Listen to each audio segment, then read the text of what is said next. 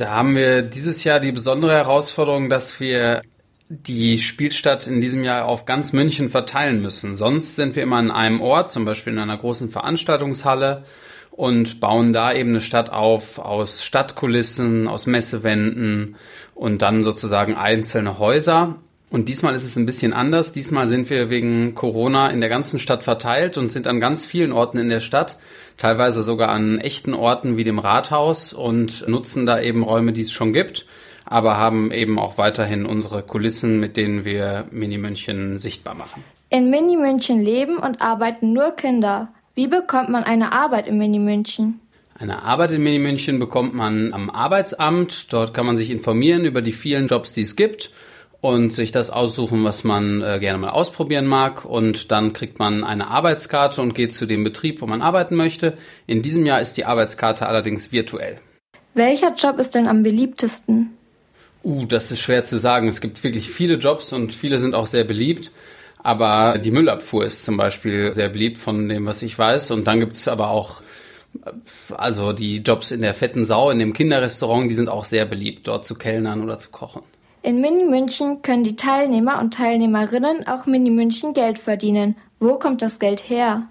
Das sind die Mimüs, die eigene Währung von Mini München und die werden gedruckt, so wie Geld eben gedruckt wird. Aber bevor sie gültig sind, müssen sie noch in der Zentralbank von Mini München gestempelt werden. Und immer wieder kommt es auch vor, dass Leute versuchen, die zu fälschen, aber da sind verschiedene Sicherheitsvorkehrungen dran, sodass man gefälschte Mimis immer gut erkennen kann.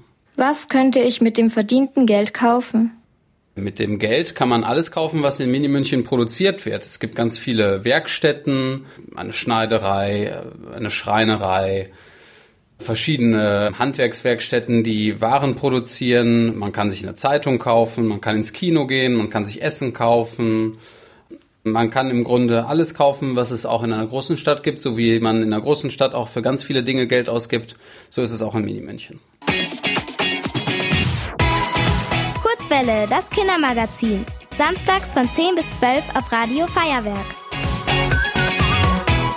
Für die Vollbürgerschaft muss man vier Stunden gearbeitet haben und zwei Stunden studiert haben und dann kann man sich im Rathaus äh, eintragen lassen, muss dann noch einen kleinen Vollbürgertest machen und dann kriegt man die Vollbürgerinnenschaft ausgestellt und kann dann eben auch alle Berufe ergreifen. Für manche Berufe in Mini-München muss man die Vollbürgerschaft haben. In Mini-München gibt es keine Polizei.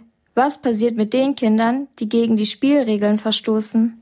Wenn es zu Konflikten kommt, dann werden die möglichst vor Ort äh, gelöst und es gibt eben natürlich dann auch, also in Mini-München gibt es den Grundsatz, dass alle versuchen aufeinander aufzupassen und Konflikte auch zu lösen, wenn sie aufkommen. Es gibt aber auch das Gericht in Mini-München, was über die Spielregeln hütet und die Spielregeln verwaltet.